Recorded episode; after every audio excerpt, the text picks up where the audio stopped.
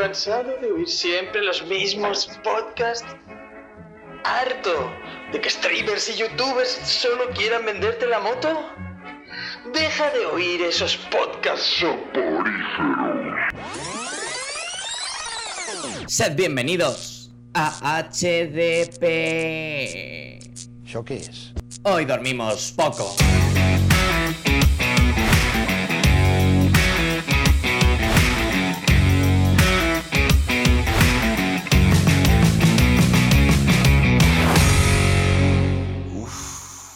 Creo que tengo una pulsión.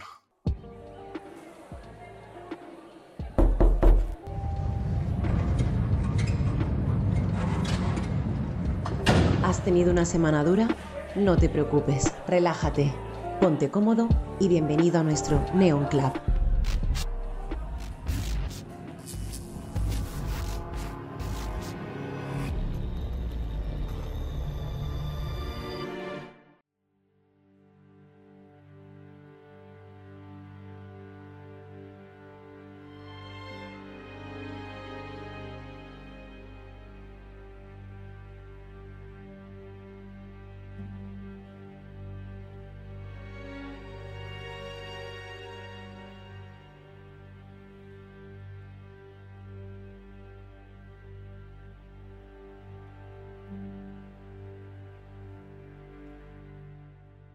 Buenas noches, insomnes, a este Neon Club, donde vamos a desentrañar los entresijos de una película.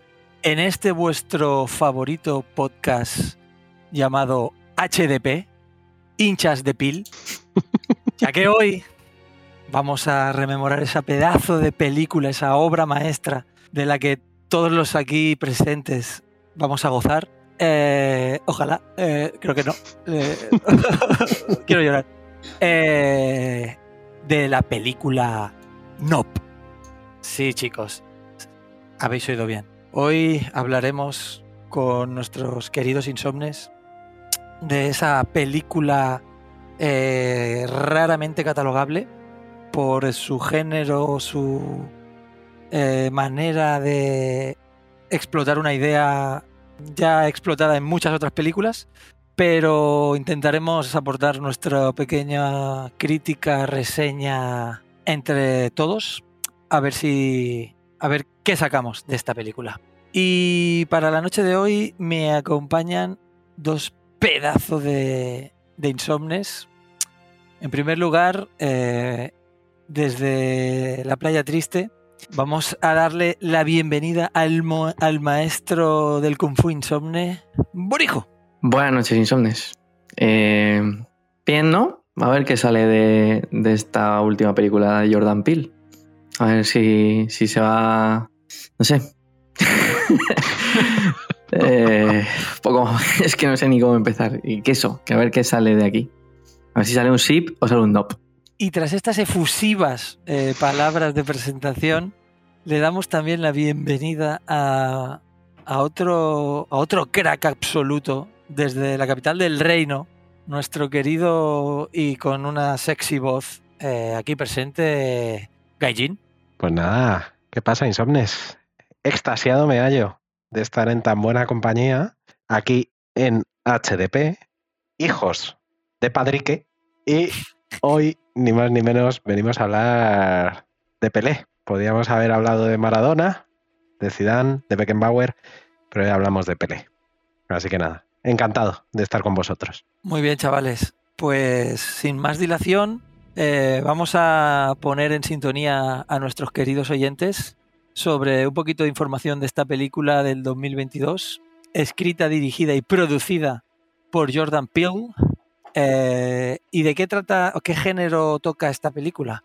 Pues podríamos decir que es eh, género alienígena, eh, ciencia ficción, documental de animales, no sé cómo enfocarlo, y donde vemos unos personajes que, bueno, que con sus traumitas y sus interacciones intentarán desarrollar el argumento de esta película con un tono irónico también, un poquito de humor, que siempre va bien, y, y poco más. Eh, como protagonistas tenemos a Daniel Kaluuya, que este ya es, diría yo, actor fetiche de, de este director, eh, que es el porque recordemos, Jordan Pelé, director, eh, sí, voy a- soy así de ordenado, eh, entre su filmografía, extensa filmografía compuesta por tres películas, podemos encontrar Déjame entrar, No, Déjame salir. déjame, déjame salir, déjame entrar la del vampiro. sí, vampiro. eh, Déjame salir, Pero yo eh, siempre eh, me confundo, ¿eh? Parece mentira, ¿eh? Sí, tío, Entrar, pero- salir. pero Es porque que Luego nos, luego nos extraña que la gente tenga tan poca educación en el metro. pero es Get Out, en inglés es más fácil. Es, es mucho más fácil en inglés y además si la Sí. veis en versión original, como lo gritan como 5.000 veces, es difícil que te, se te olvide el, el título. eh, que pues ahí compartíamos protagonista con Daniel Kaluuya y la otra película de esta trilogía de Jordan Peele es Nosotros, que en inglés es Us. Nuestro oyente estadounidense dirá, ha dicho culo, ha dicho culo.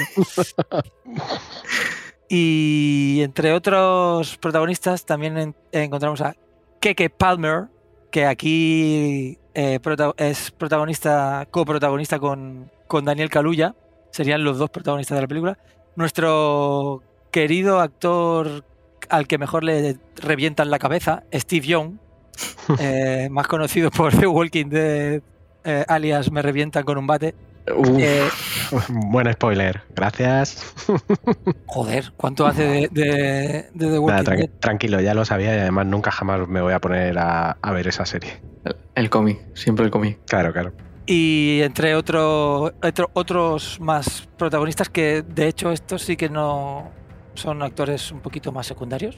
Pero básicamente la acción la desarrollan estos tres. Totalmente. Y vamos a empezar con un pequeño resumencillo por escenas, como ya hicimos. Espera, espera, espera, Dani, ¿no hablamos nada de Jordan Peele antes de meternos ya al grano con la peli? Adelante, Gaijin, eh, ilumínanos con tu saber. No, sobre no, Yo este simple que- director. Simplemente quería preguntaros que teniendo una filmografía tan extensa, habréis tenido oportunidad de ver una, dos o, o incluso las tres películas del director. ¿Qué, qué os parece? De mucho más a mucho menos. Esa- eso me parece la filmografía de, de Jordan Peele. Y si entro un poco más a- en harina, diré que Déjame salir me parece un pelotazo de los últimos realmente potentes del cine de terror, porque me parece que supo mezclar muy bien la angustia, el terror, toques de, de comedia ácida y comedia negra bastante, bastante bien metidas, o sea, al final funcionaban muy bien, y una crítica social. eh, con un subtexto del racismo ahí subyacente en Estados Unidos que funcionaba como un tiro.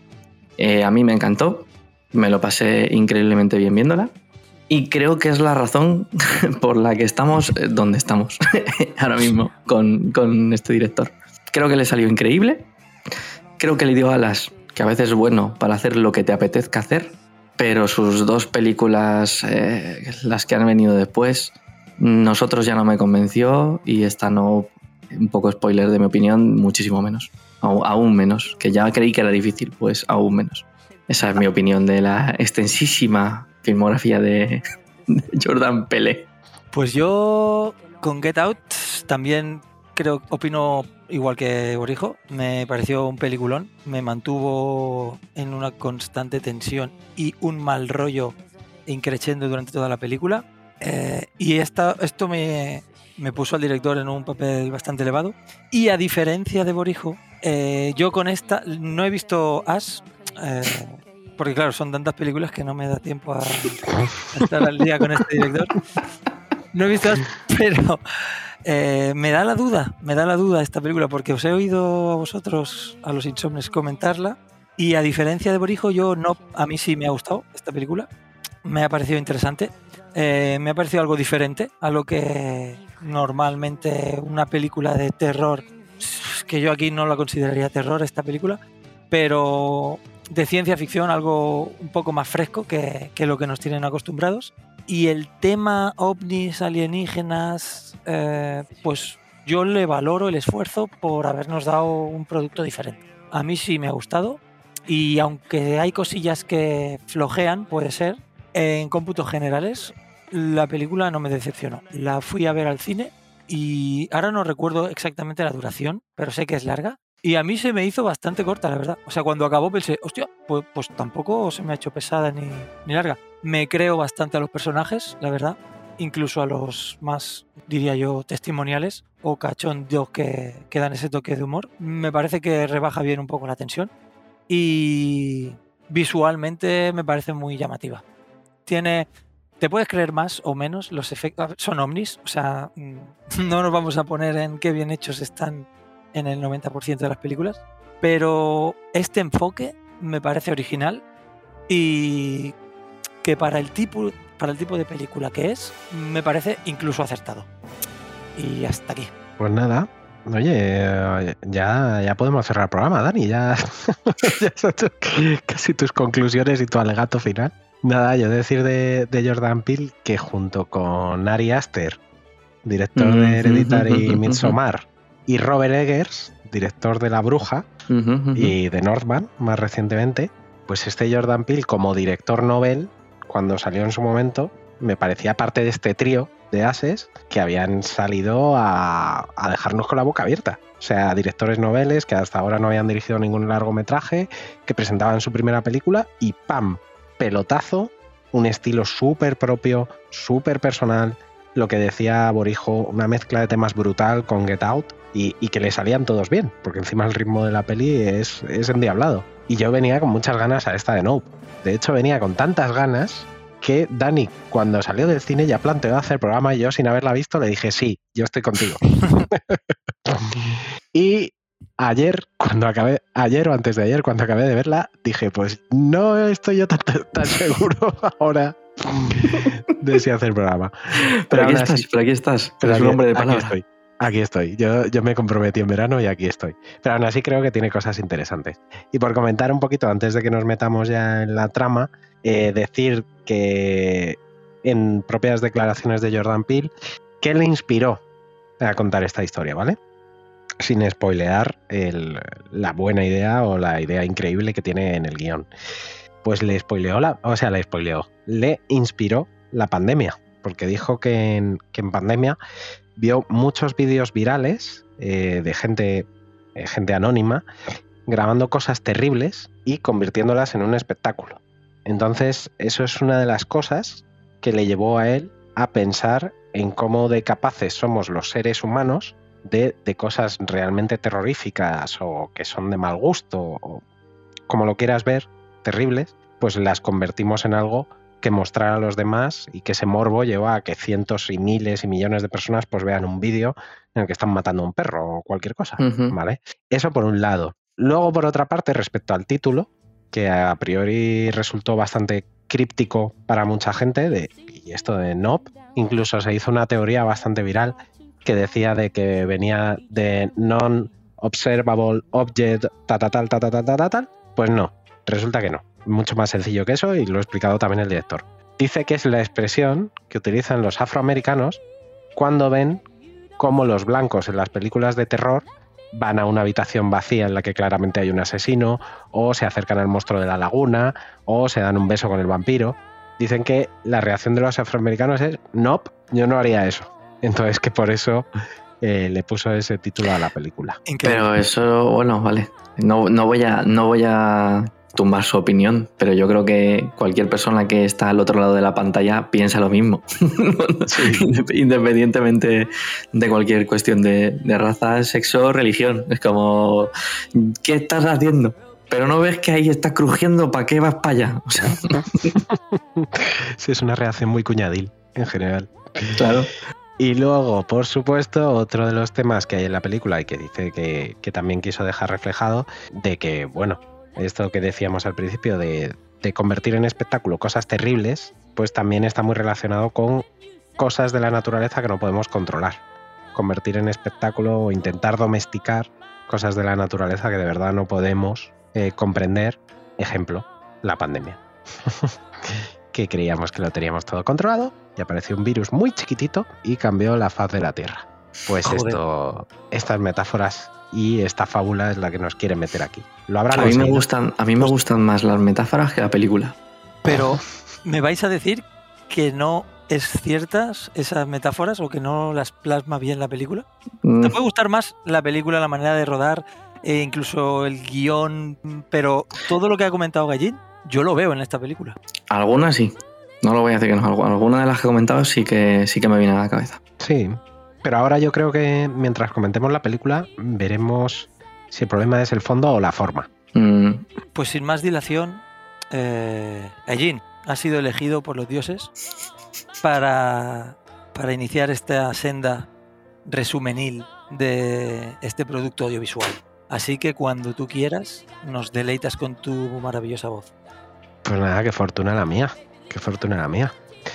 Pues nada, eh, empezamos esta película, fondo en negro y un versículo de la Biblia, que esto siempre acojona bastante, que dice en castellano, no, no me voy a atrever, a pesar de que nuestro oyente americano nos quiera mucho, no me voy a atrever a decirlo en inglés, para no quedar en ridículo.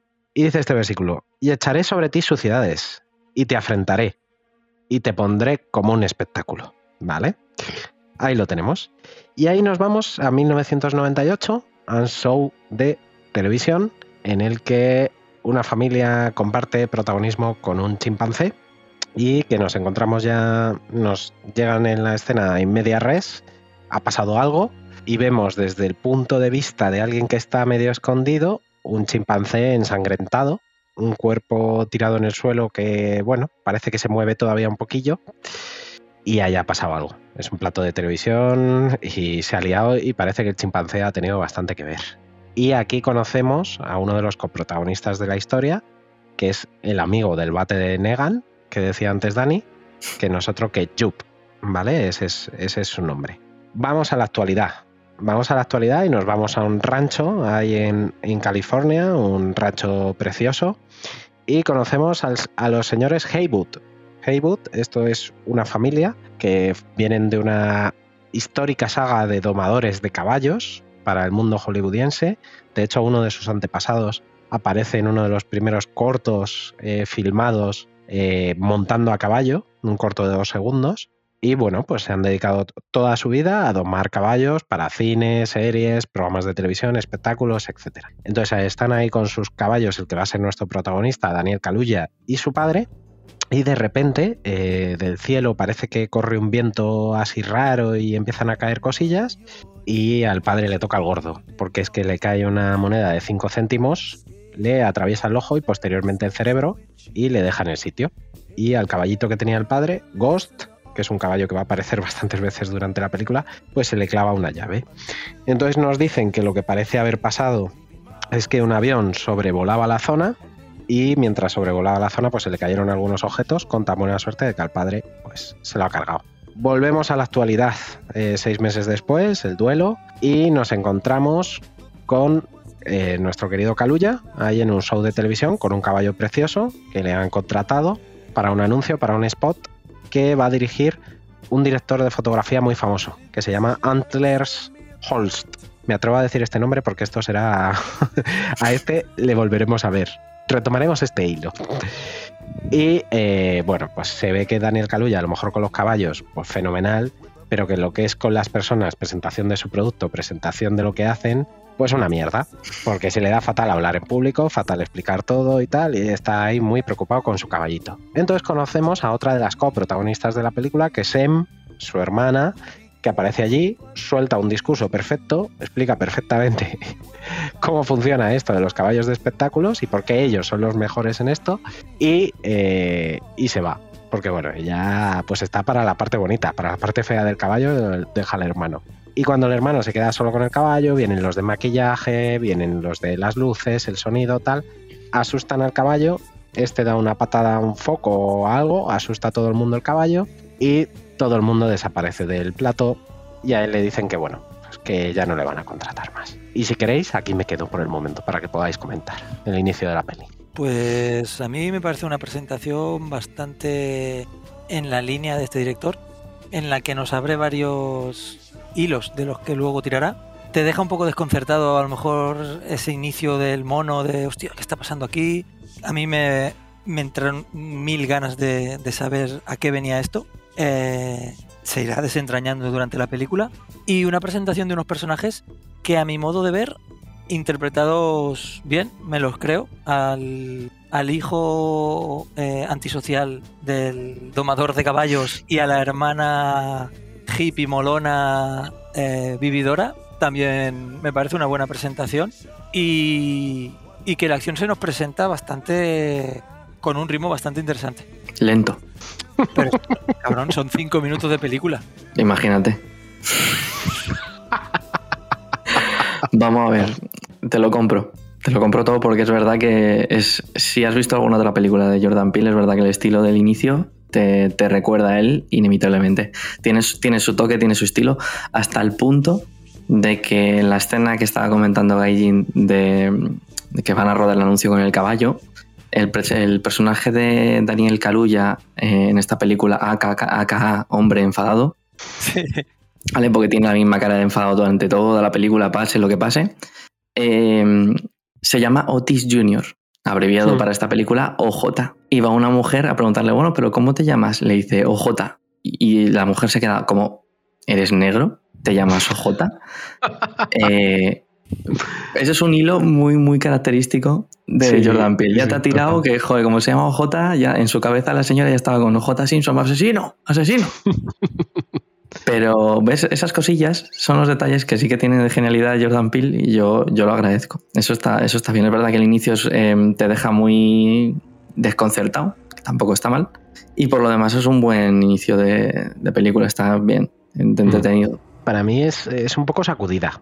Es un poco, y es eh, algo de lo que peca para mí el resto del guion y es lo que a mí me hace que la película no me sea muy redonda. Que es que es eh, lo del mono, de lo del mono te llevo al rancho, el rancho se muere el padre y a los dos minutos estamos en un estudio de televisión. O sea, no es que me hayan metido in media res, es que han pasado tantas cosas y no me has explicado absolutamente nada que estoy realmente me siento perdido. Me siento perdido para, para empezar. Ni siquiera, o sea, también fíjate que Jordan Peele ahora siempre de- del racismo, pero la primera aparición de la hermana, pues sabes que es la hermana porque es negra. Porque si no podría ser eh, la vecina del quinto. Porque en ningún momento te han explicado. O sea, ella no ha aparecido hasta el momento en la película. Te aparece, se planta en medio del escenario, explica lo de los caballos y dice, a tomar por culo, me voy. A tomar por culo me voy, sí. sí. ¿Dónde está el buffet? Exacto, ¿dónde está el buffet? Entonces, a mí esa forma de no explicar nada, pues me, hace que entre un poco frío a, a la película. Entre un poco frío. O sea, la escena del mono me parece brutal lo que vemos, porque es que apenas vemos nada, pero ahí sabe, sabes que ha pasado algo terrible. Y eh, lo del caballo que se vuelve loquillo ahí porque se le acerca demasiada gente, pues volvemos a lo que quería contar Jordan Peele al principio, de intentar domar a las fuerzas de la naturaleza. Por lo demás, y no va a ser la primera, no va a ser la, va a ser la primera vez, pero no la última que lo digo. Principio confuso para mí. A mí me mantiene en tensión ese inicio, más que confundir. Me, Ah. me llama a, a ver eh, en qué acaba esto. A mí me. A mí no me lo puso mal. O sea, no, no tengo un gran problema con el principio.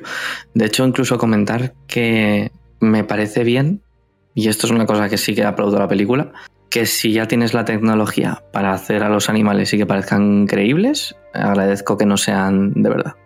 El mono no es de verdad y, y no hace falta que lo sea. O sea, está, está bastante bien hecho. Mm, totalmente, totalmente. Muy bien, pues seguimos para bingo, porque como a nuestro amigo OJ no le va muy bien el negocio, porque tiene las habilidades sociales de una piedra o de un caballo, OJ. Hungry OJ, pues eh, está teniendo que vender los caballos. Ah, ahí al lado de su rancho, pues hay un rancho barra circo, barra feria, barra parque de atracciones, barra espectáculo. ¿Y quién lo regenta?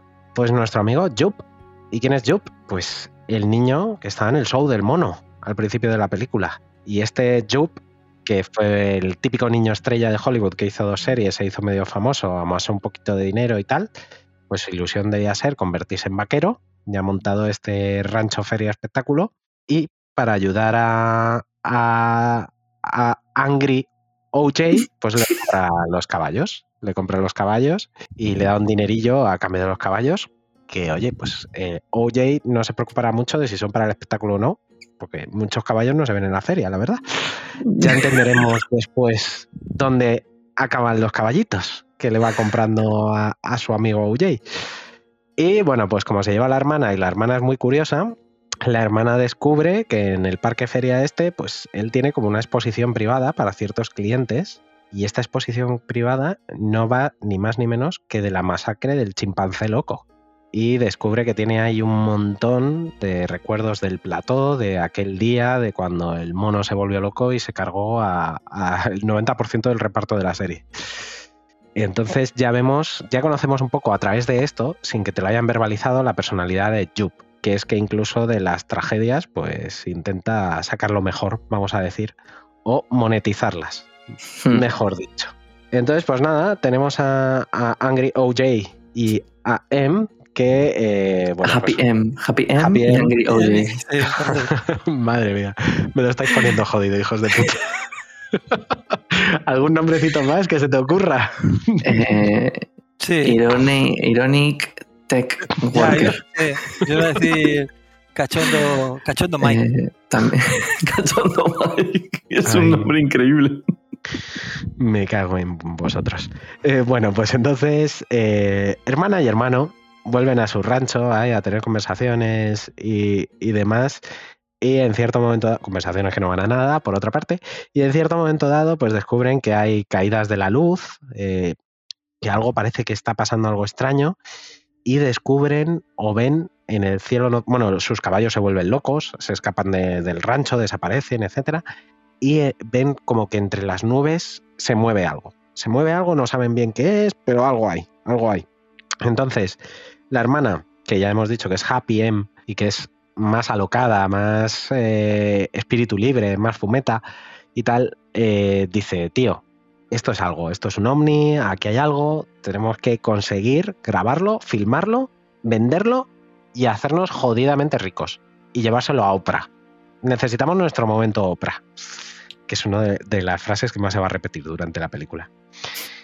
Y para eso, pues aquí nos presentan al personaje que ya mis compañeros han puesto el seudónimo, que es Ángel, Ironic Tech Guy, que trabaja en una tiendecita de allí, pues típico Mediamar, pues, de, de Estados Unidos, que venden un poquito de todo, y entre otras cosas en el país eh, en el que la gente tiene armas, pues venden cámaras de seguridad avanzada para hogares desconfiados. Entonces deciden contratar el servicio técnico de instalación de estas cámaras y estas cámaras para ver si consiguen grabar al ovni. Y aquí tenemos a Ángel. Ángel, eh, no hemos dicho todavía etnias, excepto la de Daniel Caluya, que es obvia. Eh, la de Jup, el dueño del, del, del feriado este, es asiático y Ángel es latino. Con lo cual, en el oeste estadounidense, otra genialidad de, de, de Jordan Peele, no hay ningún caucásico. O sea, la gente es de todo menos caucásica.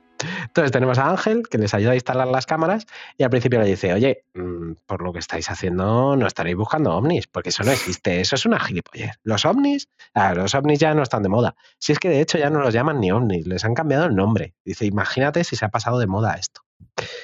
Y hasta aquí, hemos llegado. A mí la presentación de... Bueno, no, no sé si presentación, la descripción del el tipo de persona que es eh, Yup, que es el dueño de esta feria. O sea, creo que está súper bien retratado eh, el tipo de personaje lastimero que ha vivido de, por así decirlo, del cuento o de eso de echa- cría, ¿cómo es esto de cría fama y échate a dormir o algo así? Mm, Sí, y, y sus últimos estertores de intentar alargar el chicle montando un negocio, o sea, esa decrepitud del negocio además, que se ve que, o sea, todo cartón piedra, cutre, eh, rastrero, me parece que está muy bien metido en la película y esa parte a mí sinceramente me gustó. Y como él sabe de sus carencias eh, como negocio, lo explota donde sabe que va a caer todo el mundo, con el morbo de su historia, que es lo único que puede vender auténticamente. Eh, la, el- la catástrofe con el, con el chimpancé en el plato de televisión. A mí esa parte me pareció bastante entretenida y poco a poquito pues me iban dando más pinceladas de, de este inicio de película, ¿no? De, ah, mira, sí, eh, esto tendrá que ver con... Por aquí van a ir la- los tiros con, con la historia de- del mono. Y luego el descargo cómico, que es Ángel, eh, también me lo creo, me parece bien. Y, y poquito a poco ya me van dando hacia dónde va la peli. O sea, lo de... Si no te habías tragado ningún spoiler antes de ver la película, pues tampoco tenías muy claro de qué iba la película. Y ya se te presenta un poco el tema ovnis o, vete tú a saber qué eh, en este inicio. A mí, de momento, me sigue gustando. A mí en este punto es cuando empiezan a surgirme los problemas con la película. El primero y más importante es que yo sí que creo que es una película larga para el tipo de película que es. Creo que son 210 minutos. Vale, los personajes, y esto es mi opinión, eh, me generan cero empatía. Quizás sea porque están pasando un duelo personal, pero tampoco se... Tampoco, sí que tienen alguna escena en la que, en la que recuerdan al padre o y tal, pero tampoco hay un exceso de tiempo en el, de todo lo que hay en el de metraje de la película en el que entre ellos comenten lo que les ha pasado. Y al final son dos personajes que están muy alejados. Uno está siempre enfadado, la otra eh, intenta no pensar en nada, pero es que tampoco me parece que el rancho sea un punto de unión en los dos. De hecho, incluso las- la sensación que me dio es que Angry OJ, sí, ¿vale? Le, le molesta vender los caballos, pero cuando ya vivía el padre ya tenía cierta desidia con el tema de los caballos en la, en la primera escena que sale. Total, que eso, que no, no me acabo de creer la relación entre ellos. Y segunda cosa que me pasa con la película es que no entiendo el sistema de capítulos que tiene. No lo entiendo para nada y no sé qué aporta. Para mí no aporta nada. No me sirve nada que el nombre del capítulo sea Fantasma. Fantasma aparezca tres minutos y luego yo no sé si me perdí qué es lo que le pasó a Fantasma. Voy a intuirlo. voy a intuir lo que le pasó a Fantasma. Pero, y quien dice fantasma dice todos los demás. El único que bueno dices tú, vale, pues tiene sentido el no último nombre del capítulo. Pero no entiendo esa distinción. Si no estuviera, creo que no cambiaría en absoluto la película. Seguirían siendo los mismos planos, las mismas escenas y la misma lentitud. Y, tengo la sensación de que añade una cosa que tiene, es que el nombre es muy críptico. Y es verdad que si tú vas a la película sin saber nada de lo que vas a ver, ya de por sí te genera mucha tensión, porque no, sabe con qué, no sabes con qué está jugando. No sabes si va a aparecerte un fantasma, si va a aparecerte un alienígena, y eso está bien, pero creo que a veces tira de exceso de tensión en escenas que realmente no, no tienes por qué, o sea, no van a ningún lado. Al final te acabas cansando de, de estar en tensión para nada, de estar en tensión para nada, de estar en tensión para nada. A mí al final me, me acabó saturando. De hecho, person- no lo, sí. perdona, Borijo, pero no lo he contado porque me parecía redundante y tampoco aporta nada a la película. Pero en esa noche es cuando los hijos de Jup, el asiático de, de la feria, se cuelan en su rancho, en el rancho de Angry OJ, vestidos de, de extraterrestres, disfrazados de extraterrestres, y le pegan un susto de la leche ahí donde están los caballos. Y a mí Y ah, me no, claro. son los hijos de, de Jup. Hasta luego. Hasta luego. Y de- lo peor es que es una escena en la que primera, la, por primera vez la tensión se decía real. Mm. Es decir, ostras, sí que estoy viendo algo y da muy mal rollo. Y, y encima van disfrazados de, van disfrazados de extraterrestres. Y de ya están, ya están ahí. Bueno, son un poco clichés, pero bueno, no pasa nada. Como tampoco sé cómo se va a desarrollar y queda hora y media de película, a ver qué pasa. Y nada, le mete un puñetazo a uno que no tiene ningún tipo de consecuencia de violencia infantil. Pero le mete un viaje que lo deja, lo deja cacahuete, ¿sabes?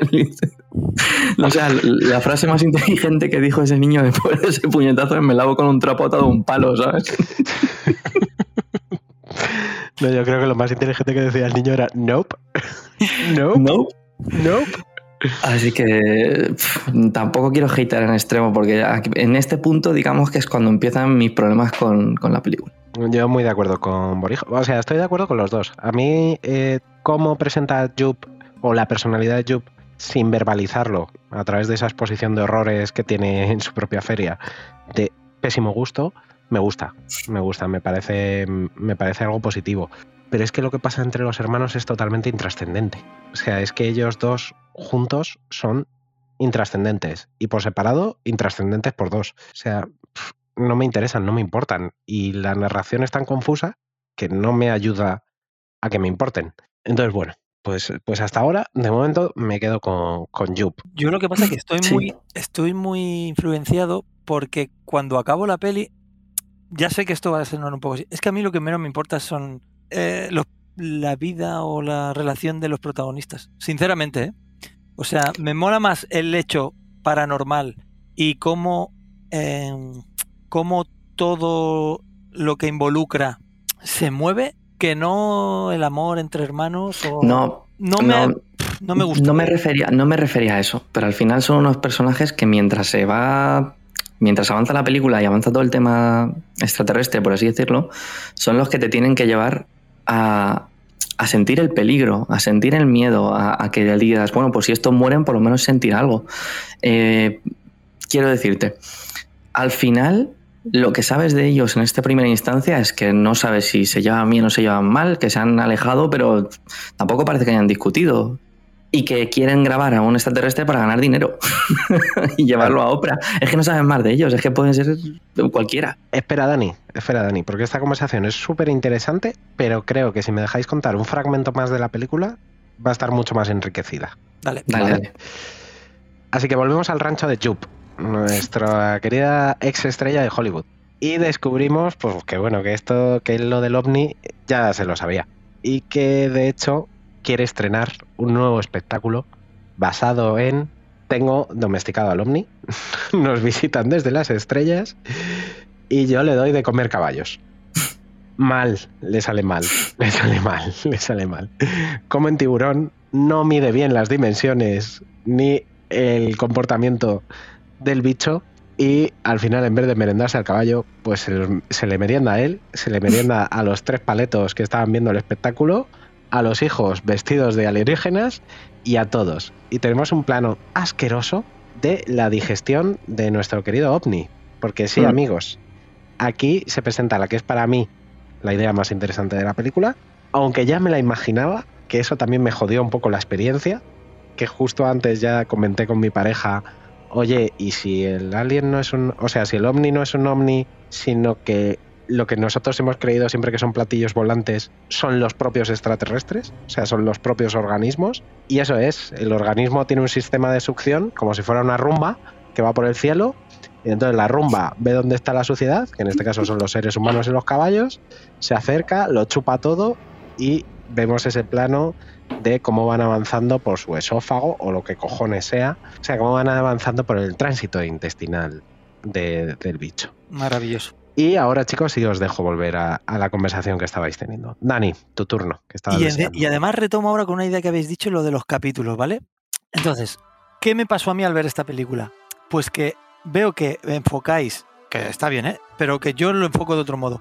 Enfocáis la película en relación a los protagonistas humanos y a mí me gustó ver la peli, cuando acabó la peli, el entender que los capítulos me están hablando de la vida de cada puto bicho, animal, y que nuestros humanos son hormiguitas, hormiguitas, que no importan para... Eh, o sea, no tienen nada que ver porque la película va... O sea, el auténtico protagonismo, el protagonista, perdón, es el ovni.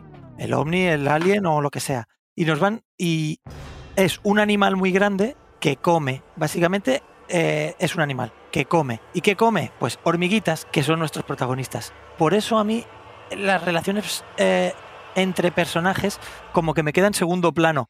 Y sí me interesa mucho la manera en, la manera en que se comporta un animal. Un animal mono, un animal caballo, que es una presa al final de un ser superior, eh, un animal bicharraco ovni, etcétera, etcétera, etcétera. O sea, yo ahora a toro pasado, claro, hasta que no, bueno, vi la peli entera y pensé y tal, para mí me di cuenta de que es más un documental de la vida salvaje, entendiendo por vida salvaje eh, cualquier ser eh, dotado de vida, eh, y más allá de la relación de los personajes en sí. O sea, a mí al final me daba igual que los hermanos, la relación entre ellos, no sé qué. Yo quiero ver el bicho cómo come y en todo caso cómo las presas intentan sobrevivir a, ese bicho que no es otra cosa que un, un, animal, que no tiene maldad, no tiene más allá de que quiere comer, como el mono intenta eh, librarse de, de ese circo en el que lo explotan, como el caballo intenta huir de ese depredador, etcétera, etcétera. Y hasta aquí. Pues sí, lo que pasa es que al final, lo queramos o no, pero los seres humanos vehiculan la película. O sea, los seres humanos son los que te llevan a sitios. O sea, aunque no sean los protagonistas, que puedo estar de acuerdo contigo, son las herramientas. En Tiburón, el protagonista era el tiburón. No nos hagamos líos. Pero desde luego, a través de dos, tres conversaciones, llegas a conocer a los protagonistas, a los coprotagonistas del tiburón, ¿vale? En esta, es que efectivamente son demasiado intrascendentes. Son demasiado intrascendentes. Entonces, entiendo lo que quieres decir y entiendo que tú lo respetes, pero a mí me hace arduo el visionado que esos personajes sean tan intrascendentes y que estén escritos con tanta vagancia. Lo decía en, en broma, Borijo, pero es que Daniel Caluya, mmm, bueno, pues clase de actuación 101. Una cara, una expresión y en el guion tiene menos palabras que el, que el ovni. O sea, mmm, así es muy difícil que me enganches a la película. Es complicado. Yo entiendo tu punto de vista, pero si intentara ver la película otra vez eh, con tu visión, eh, no, no, yo no me la había planteado como te lo habías planteado tú, es que creo que tampoco podría. Porque al final estás viendo 210 minutos, estás viendo realmente 180 o 190 de los personajes. Y luego el ovni aparece. El ovni aparece y hace sus cosas, pero realmente yo creo que en la película. Eh, sí, o sea, el ovni es súper protagonista, pero yo sí que, tal como yo vi la película, sí que creo que los, los personajes también, también lo son. O sea, incluso casi a la par. O sea, eh, no quiero hablar ya del final porque vamos a adelantarnos, así, pero, pero yo sí que creo que, que están a la par. O sea, sí que es verdad que el Omni es súper protagonista, porque al final reacciona a lo que hace el Omni, pero también plantean los protagonistas cómo va a comportarse el Omni. Quieren entenderle. O sea, yo te dicen sí las reglas, muy... te dicen las reglas sí. del Omni, te dicen, oye, cada vez que viene se va la luz. Eh, hay una nube en el horizonte que es que no se mueve. O sea, que sabemos que se tiene que esconder ahí detrás de esa nube. Son que fuera presas, de eso, son presas que intentan entender a su depredador y huir.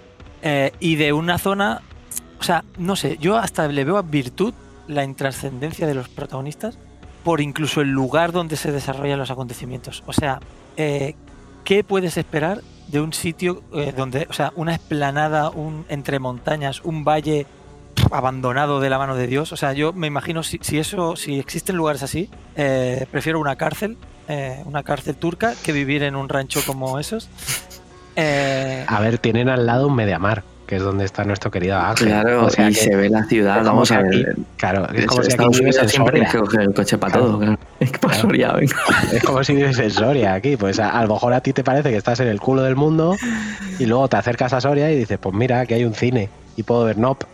¿Sabes? Pues no sé, tío, yo le, le encuentro virtud a, a- a cómo desarrolla esta soledad de aislamiento de los personajes en sí mismos. Y, y claramente, hasta aquí donde has descrito la película, os, compro la idea de que hay protagonistas, pero a partir de aquí es el alien. Yo sí que voy a decir una cosa también, igual que has dicho hasta aquí. Yo voy a decir, ¿vale?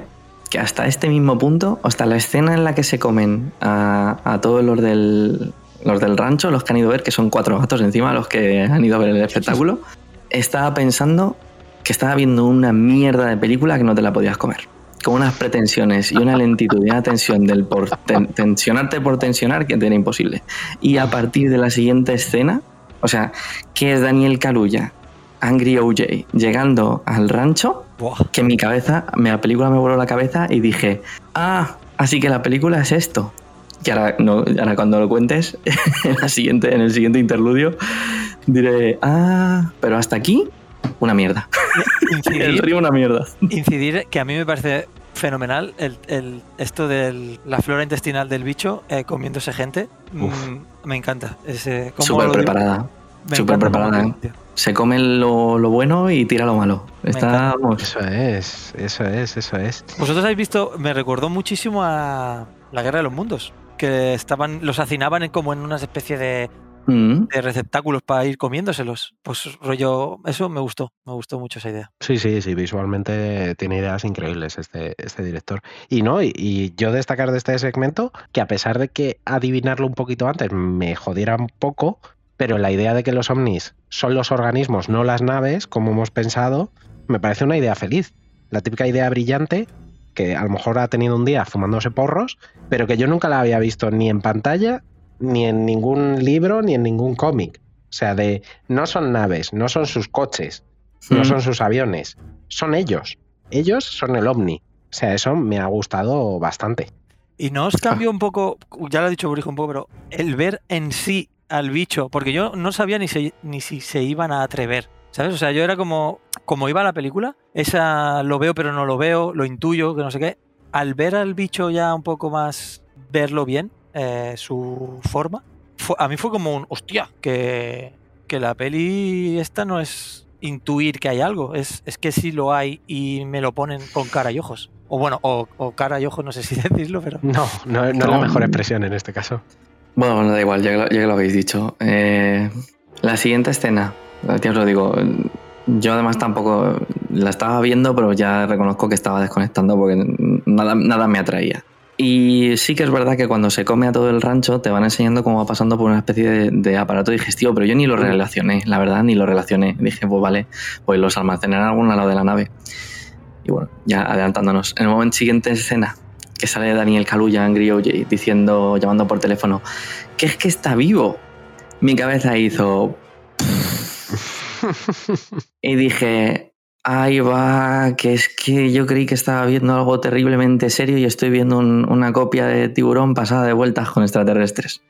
Y empecé a disfrutar la película. Mm, Y dije, tengo que bajar las, las- las expectativas porque me estaba generando tanta tensión que no me iba a ningún lado. Que en el momento en el que dije que estoy viendo una mamarrachada súper friki y dije, es como una película de serie Z pero con presupuesto, ya dije, vale, ahora sí. Y empecé a disfrutar el final. Pero Es me que yo costó creo que la idea mucho brillante de la película es esta. Pero- O sí, sea, la idea brillante de la película es esta. Y aquí, amigos insomnes, preparados porque viene mi perorata asquerosamente pedante. que es, ¿se hacen películas construidas alrededor de una sola idea? Por supuesto. De esto está la historia de cine plagada. Voy a poneros un ejemplo. Alfred Hitchcock construyó North by Northwest con la muerte en los talones únicamente porque quería grabar la escena del campo de maíz, el avión ametrallando a Cary Grant, ¿vale? Solo a partir de eso hizo el resto de la película. Vale, Jordan Peele, tu idea, esta idea, es cojonuda. Pero gracias a esta película hemos descubierto que no eres Alfred Hitchcock. No puedes hacer una película brillante solo con una idea brillante, ¿vale? Tienes que ponerle algo más alrededor, un campito, una granja, una piscina, algo. Si no, se te queda desnuda. Entonces, la idea nos ha encantado. Ahora, la película ya es otra cosa. Y eh, nos lo adelantaba Orijo. Vemos el sistema de digestión del bicho. Como van ahí por dentro, Daniel Caluya que dice, ay Dios, que está vivo, que esto es el bicho. El bicho es esto. Y eh, porque Daniel Caluya, ¿por qué estaba allí en el rancho? Porque había ido a ver dónde estaban sus caballos perdidos. Que claro, cada vez que aparece el bicho, pues los caballos, como bien decía Dani, como presas, pues salen corriendo. Y había ido a ver si podía recuperar alguno que se había ido al rancho de Yup. Y ahí descubre que, bueno, que el bicho se traga a los caballos y a todo el mundo. Mientras, en la granja tenemos a Ángel, nuestro Ironic eh, Tech Guy, que eh, está con, con la hermana diciendo, madre mía, es que he visto cosas raras en las cámaras anoche, os vengo aquí a echar una mano. Y también es verdad que me han puesto un caballito de mentira en medio del campo para atraer al posible ovni y grabarle con las cámaras de seguridad. Bueno, pues todo esto ya se entremezcla cuando el ovni se pilla un cabreo de cojones y dice, pues bueno, ahora que he comido bien, me voy a cagar en vosotros. Y esto es literal. Llega a la casa de Daniel Caluya y lluvia de sangre y objetos. Porque lo que descubrimos, otra nueva norma del bicho, es que todo aquello orgánico se lo queda, para mí, rico, y todo lo que es inorgánico, pues para afuera. Y claro, pues eh, deja la casa con un nuevo... La casa estaba blanca al principio de la escena, la casa acaba llena de mierda y roja de toda la sangre que acompañaba a los objetos que expulsa. Y entre los objetos que expulsa, expulsa al caballito de mentira que le habían puesto para engañarle. Y se lo expulsa en la camioneta de Daniel Caluya encima. En plan, y que sepas que sé que has sido tu hijo de puta. No me vuelvas a poner comida de mentira aquí en medio. Entre medias, eh, la hermana, para conseguir ese momento, Oprah, ha llamado a ese director, a Holst, el que iba a dirigir, el director de fotografía que iba a dirigir el, el anuncio del príncipe con el caballito, pues le ha llamado y ha dicho, oiga, señor Holst, sabemos que es usted súper famoso por dirigir documentales de naturaleza y tal, tenemos lo que le va a dar la fama mundial. Y Holst al principio dice, no, no me interesa. Mientras le vemos que es un tío así como muy profundo, muy filosófico, tal, no sé qué, que lo que está viendo con lo último que ha grabado es como una boa se intenta comer a un tigre, que también me, me, hizo gracia. Digo, joder, menudos documentales más buenos dirigen, machote. Y, y aquí pasamos a que este director se lo replantea cuando empieza a salir en las noticias que han desaparecido más de 40 personas en un parque temático en medio de, de la estepa y californiana. Y dice, hostia, ¿esto ha sido vuestro bicho? ¿El que me decíais que queréis que grabe? Dice, pues venga, voy para allá. Y se presenta allí, Holst. Entonces ya tenemos Angry OJ, Happy M, Ironic Tech Guy y Holst. Eh, que para la garganta, cuando estás malo, son unos caramelos buenísimos. Podríamos llamarle Stoico Holst. Joder, no me pongáis más trabas, por Dios. Que el tío es muy listo porque como le han contado que cada vez que viene el bicho se va la electricidad, se lleva una cámara que va a manivela. Y aquí tenemos la típica escena de película de serie B, efectivamente, que en Tiburón es el montaje de la jaula o que en temblores es cuando deciden que van a tirarle la dinamita haciéndole creer que van andando. y aquí es un poquito más compleja, ¿vale? Porque van a diseñar por todo lo que es la zona del rancho, un sistema con los típicos muñecos estos de padre de familia. Muñecos que se mueven y se estiran como idiotas, ¿no? eso es, eso es. Con esos típicos muñecos los van a repartir por el rancho, de tal manera que como esos muñecos funcionan por electricidad, cuando el bicho, se, el ovni rumba, eh, carnívoro se mueva por ahí y los muñecos se queden flácidos, pues ya sabrán por dónde está. Y Daniel Caluya le va a traer yendo él a caballo por ese recorrido para que el director lo pueda registrar en la cámara como persigue a él a caballo. Además, eh, Daniel Caluya nos da otra norma del bicho, que es que no te comes si no le miras. que esto, mm, perdonadme, pero manda, manda huevazos, porque se supone que está en una nube en la estratosfera prácticamente. Sí, sí, tiene unos sensores de la hostia. Que tú le estás viendo, está, está peleándose con uno, pero tú le estás mirando así como de refilón con el ojillo y dice a ver si me ve o no me ve.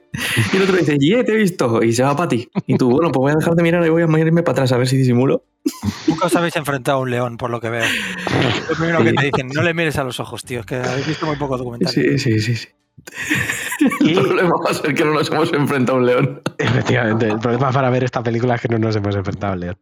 Y ya le han puesto nombre. Le llaman Jean Jacket, que era el nombre que tuvo el primer caballo que adiestraron en la familia Haywood. Y que era un caballo que estaba un poco loco, era muy difícil de domar y que en algún momento les dio algún sustillo.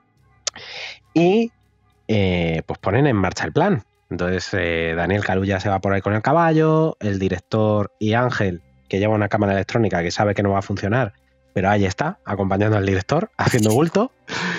Y la hermana pues pone música para ambientar la situación, porque la música no sabemos si le afecta al alien o no, pero hay que poner música muy alta. Y en estas, ¿qué, qué pasa con estos planes en todas estas películas, amigos? Pues que salen mal, que salen mal.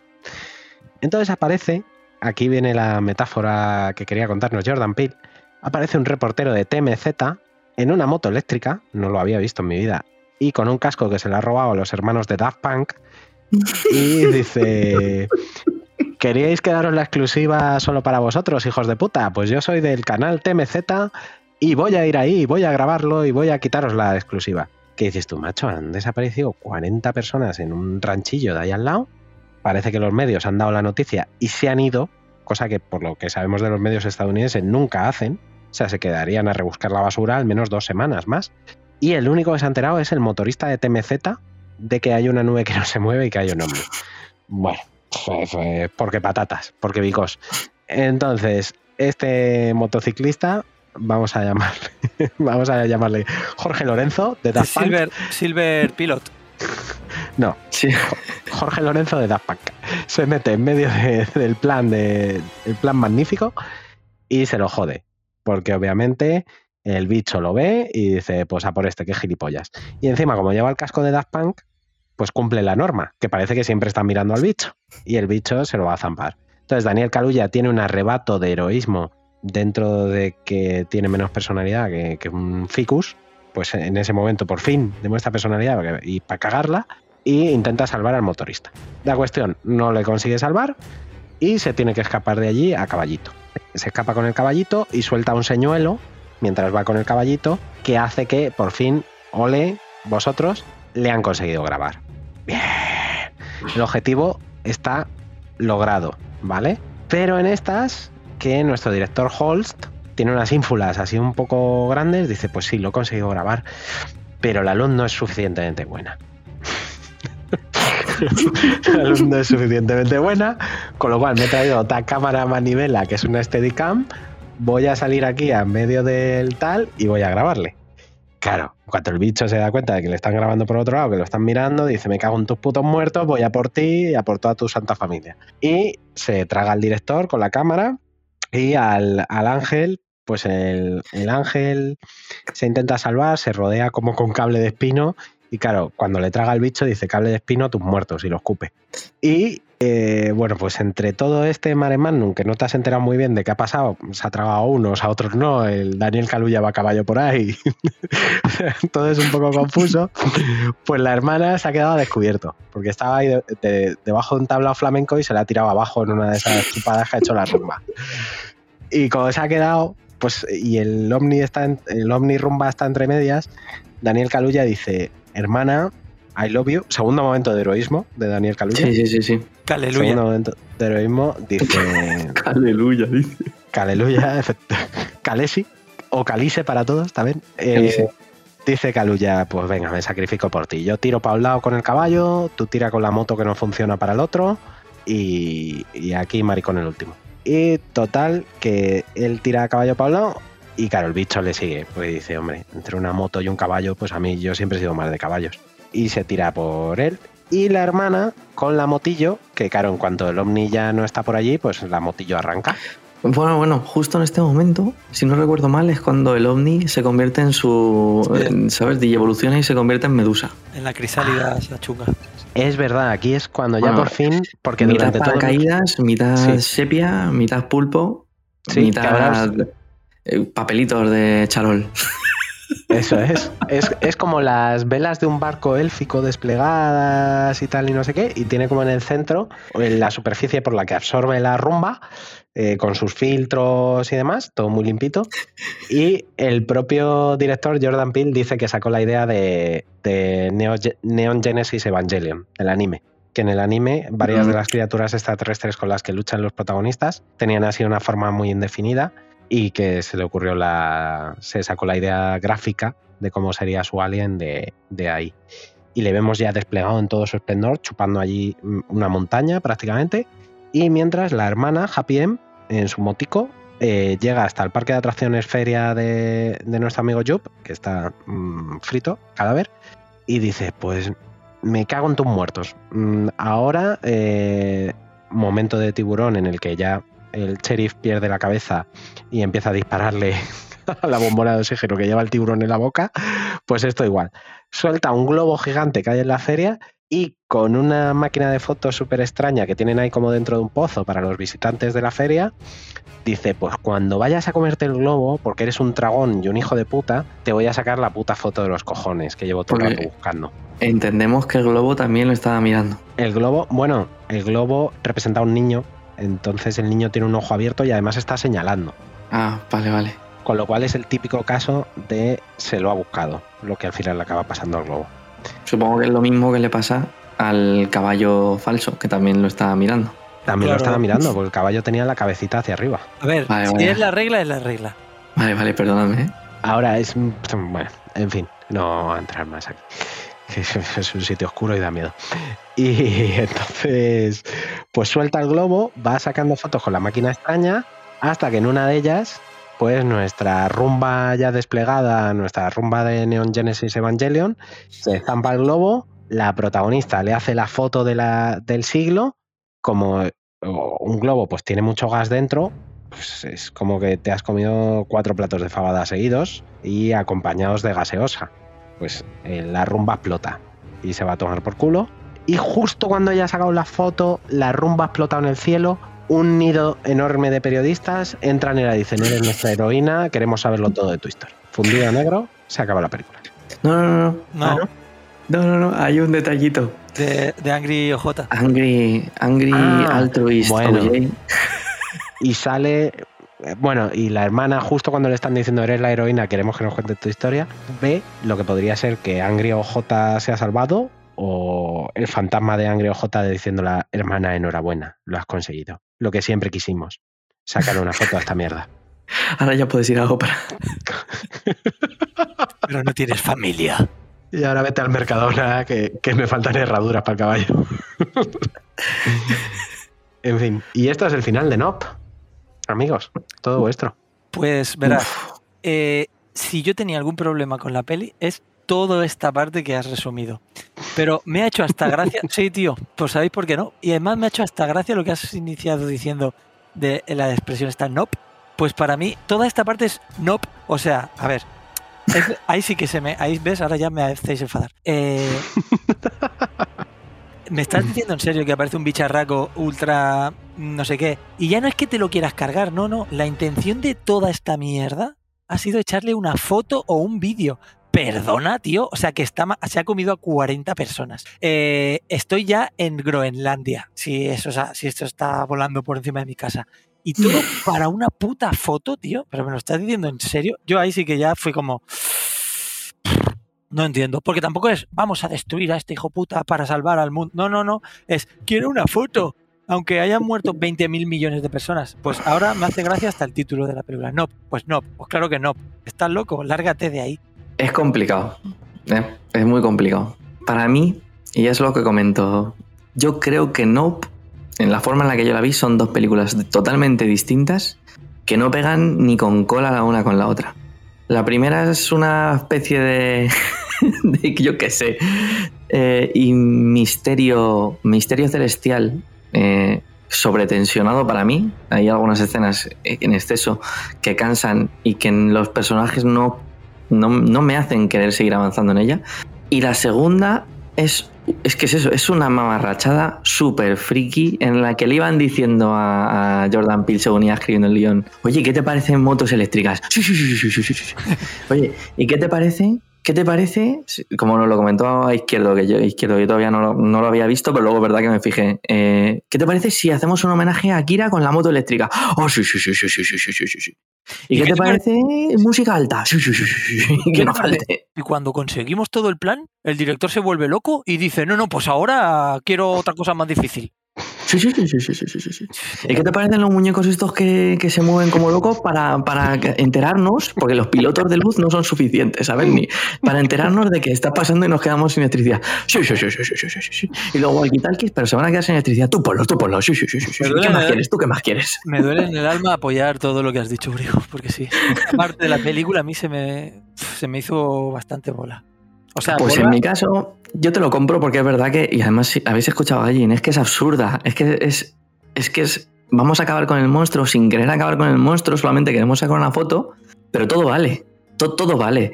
Al director, que no sabemos mucho de él, más allá de que parece que tiene algo de cerebro, realmente no. no lo tiene. No lo tiene. Es como voy a grabar una, una imagen que no voy a ver porque me van a digerir. es como me ha dado un momento loco y me voy a ir a Colinda y, y- y tal. Son como muchas cosas muy locas metidas y que si apagas el cerebro y no te has tragado la hora de antes, puedes llegar a decir, pues es entretenido y además este tío tiene presupuesto para hacer lo que ha hecho y quería hacer esta cosa friki, pues, pues es muy friki, no tiene ningún sentido, no tiene absolutamente ningún sentido. Pero el problema es lo que- de lo que vienes. Si esto por lo menos, y aquí es donde yo vuelvo a los personajes, la anterior hora de los personajes hubieran hecho que te preocuparas por ellos, pues todavía dices, bueno, venga, tal, se lo han currado y, estás metido en ellos, quieres saber lo que les pasa, pero es que realmente te da igual. Si, por ejemplo, en, el momento en que Daniel Caleluya dice, voy a salvar a ese motorista, hubiera muerto, en vez de ponerse la capucha con ojos que se ha montado, hubiera muerto ahí hubiera dicho, si es que me da igual, si es que- que me importa, que por eso mismo es como, yo sí que creo que al final sobrevive. Yo al final, la película me da a entender que al final Angry OJ ha conseguido domar al, al bicho entre, entre él, que está intentando domarlo yéndose con el caballo hacia atrás poquito a poco, no mirando tal, no sé qué. Y que cuando parece a lo mejor en tu cabeza, que dices tú, bueno, acabará comiéndoselo, claro, pero si es que si la hermana no deja de mirarlo desde la otra punta de la colina, pues al final están mareando al monstruo, ¿sabes? Le dije como, tengo aquí al caballo delante, pero es que tú me estás mirando para allá, ¿a quién me como antes? ¿A ti o al del otro lado? Pues espérate que voy para el otro lado y vuelvo a mirarte Daniel, venga, no, pues voy para ti. y va la otra con la moto y 100 metros después dice, voy a volver a mirarlo. Pues claro, yo lo entiendo ahí al monstruo y digo, ¿a quién me como? A ver, ¿quién, quiere morir? ¿Quién quiere morir? muy tonto, tío, muy tonto, muy tonto.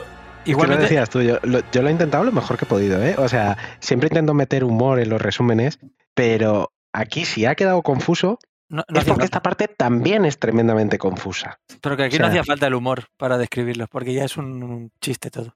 Claro, no sabes ni a dónde viene ni a dónde va nadie. De repente te enfocan al director volviéndose loco. De repente el ángel enrollándose en, bueno, en, esto, el cable de espino, que dices tú, ¿pero qué hace este chico?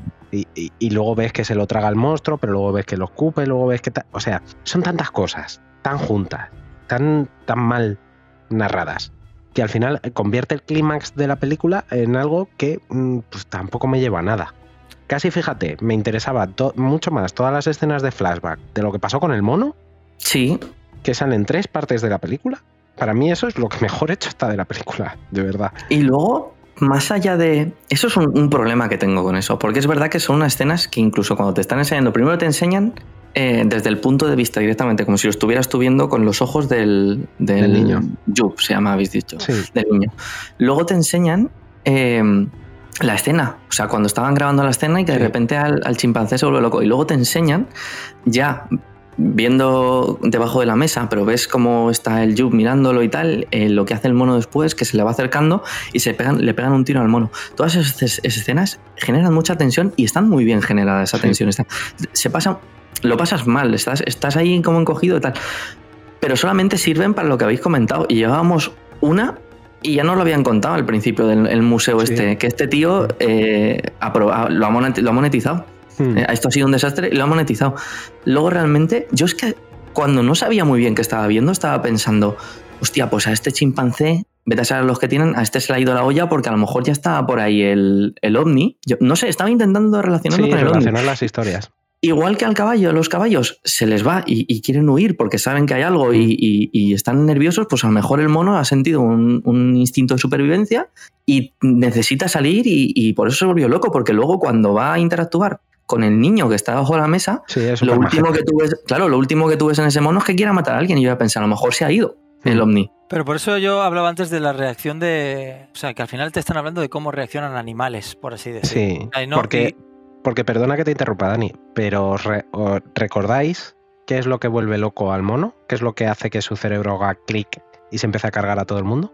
Ah, no me acuerdo. Eran unos globos, ¿no? Algo así, que explotan. Eso es un globo que al subir al techo del estudio explota y ahí es cuando el mono de repente se vuelve Terminator.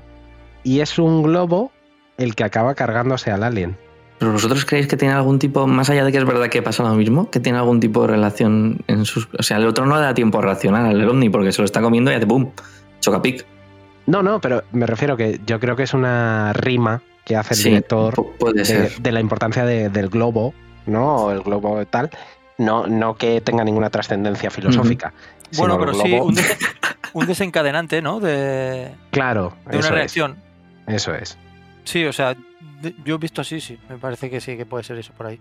Sí, pero tampoco es nada trascendente, simplemente una rima. No, no, es el desencadenante de un. Sí, sí, como una rima, sí, sí que sería como una rima.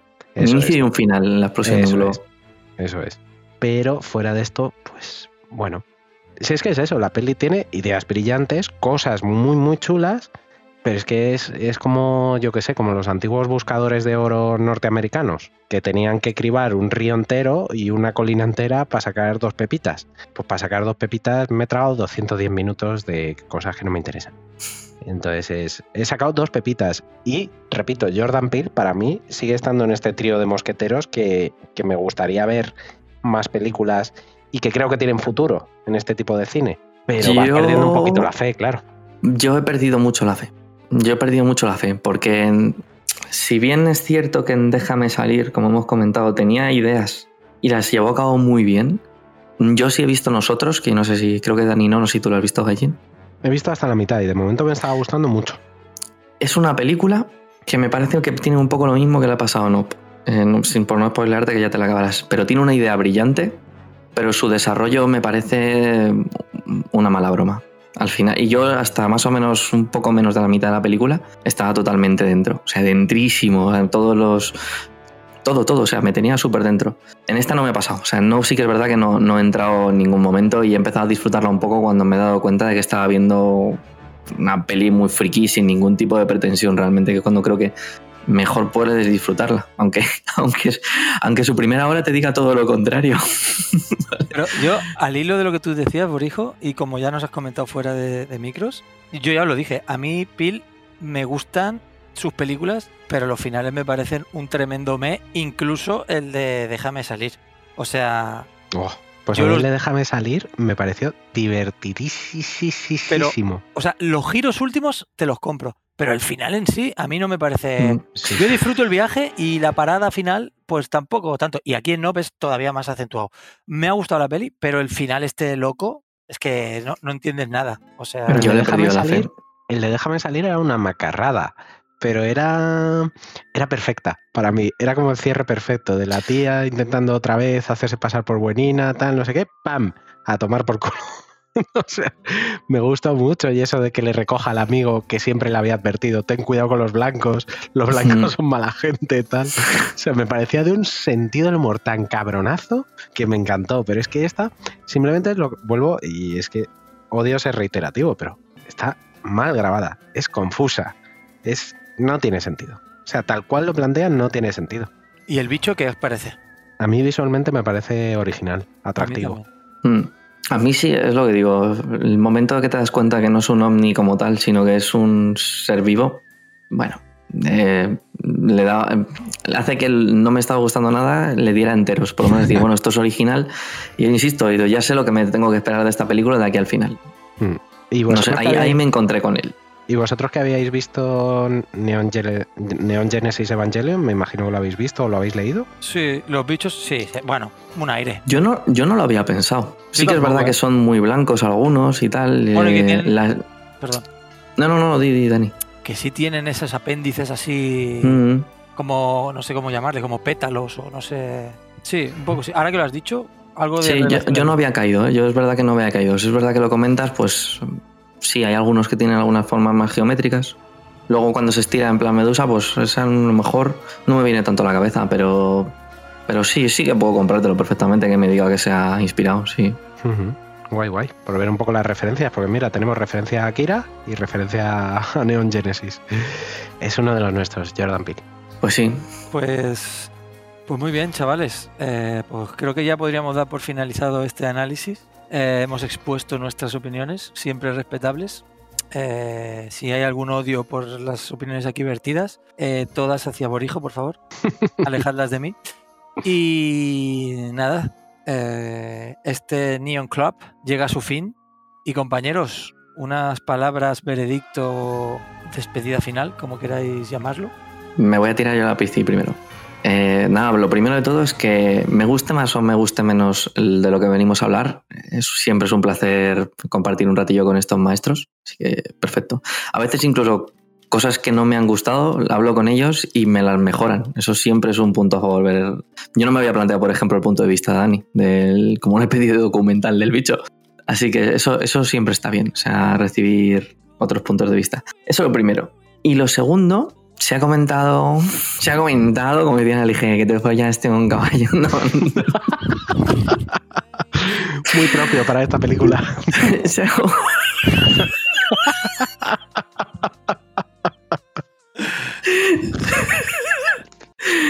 Pues eh, me bajé del coche, me tropecé.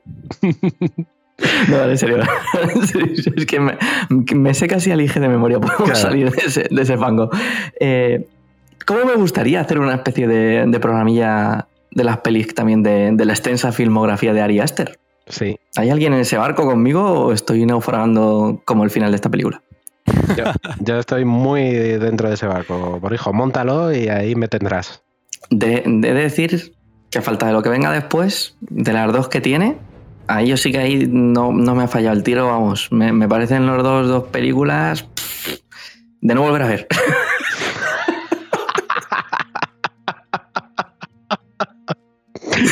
dos películas que si fuera que si te las encontraras en una discoteca dirías eh, no no comentar mira nos hemos quedado una cosa por comentar mira estoy alargándome pero utilizan una de las veces que utilizan el nombre de la película el nope eh, de las dos que creo que lo utilizan, pero la primera me gustó mucho. Y es cuando está, está lloviendo la sangre que está soltando el bicho y está el, Angry OJ en la furgo. Y va a hacer como va a salir y dice, nope. es buenísimo. Aquí no. Eso está muy bien. Y ya está, no me largo más. Que ha sido un placer, caballeros, y, como siempre, encantadísimo de estar por aquí. Nos veremos en, en, el Midsommar, como cuál era la fiesta que hacían. Sí, sí, Midsommar, Midsommar. El, joder, pero él tiene un nombre, eso, el de verano, el no sé qué de verano. ahí me pillas. Ah, ya está, Ahí me pillas, ahí me pillas. Te voy a mirar como hace izquierdo, que siempre está tecleando. Pues nada, eh, yo más uno a todo lo de Bori. Eh, yo desde que lo dijo Dani, ya lo he comentado antes, lo dijo en verano y yo dije, me sumo a ese análisis. Y aquí estoy, a pesar de que no me haya encantado la película. Yo sí, voy a seguir a Jordan Pitt, porque me parece que tiene ideas brillantes me parece que su fondo es muy bueno, a pesar de que en este caso la forma pues no me haya convencido para nada, pero creo que si suma otro par de ideas brillantes y tiene un buen acompañamiento, eh, pues podemos volver a tener otro Get Out. Esto es cuestión de darle un par de pelis más y si, oye, si se sigue estrellando contra la pared, pues no voy a ser yo el tonto de que, pague, que vuelva a pagar la entrada. Así que dicho esto, como siempre, pues un placer compartir este ratito con, mis queridos maestros del Kung Fu Insomne y, hablar de otra peliculilla más. Pues muy bien, chavales. Pues yo por mi parte... El solsticio, perdonadme, tenía que decirlo, ah, solsticio. Ya está, ya está, ya, desaparezco. pues yo por mi parte lo he dicho. Eh, muy contento de haber formado parte de este trío para comentar esta película. Y nada, eh, esperar a la próxima película a comentar eh, espero que sea alguna de, de Tom Cruise, obviamente. Eh, el, auténtico cine eh, digno de mención en este programa. Y muy contento de compartir aquí con mis dos insomnes de cabecera lo que ha dicho Borijo antes. Escucharos a vosotros otros puntos de vista me hace ver otras cosas que no veía yo en la película. Y ahora la disfruto de otra manera. Así que, nada, chavales, si queréis seguir oyendo y viendo información de nuestro programa, ya sabéis dónde encontrarnos. Seguidnos en nuestras redes sociales. Y amigos, hasta aquí hemos llegado. Buenas noches y hasta la próxima, Insomnes. Y que no se os coma la rumba. ¿Sabéis que estaba casando Jordan Peele con Chelsea Peretti, que es la que hace de Gina en Brooklyn Nine-Nine? Increíble.